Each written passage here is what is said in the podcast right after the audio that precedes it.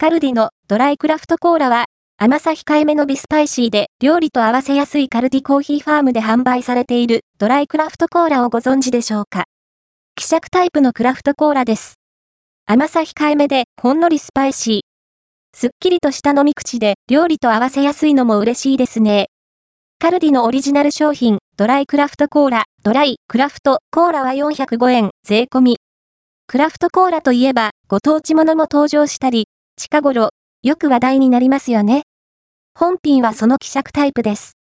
内容量は 195ml、カロリーは 100ml あたり 199kcal、炭水化物 51.1g、総計約 388kcal。製造者は、マナ、販売者はキャメルコーヒーです。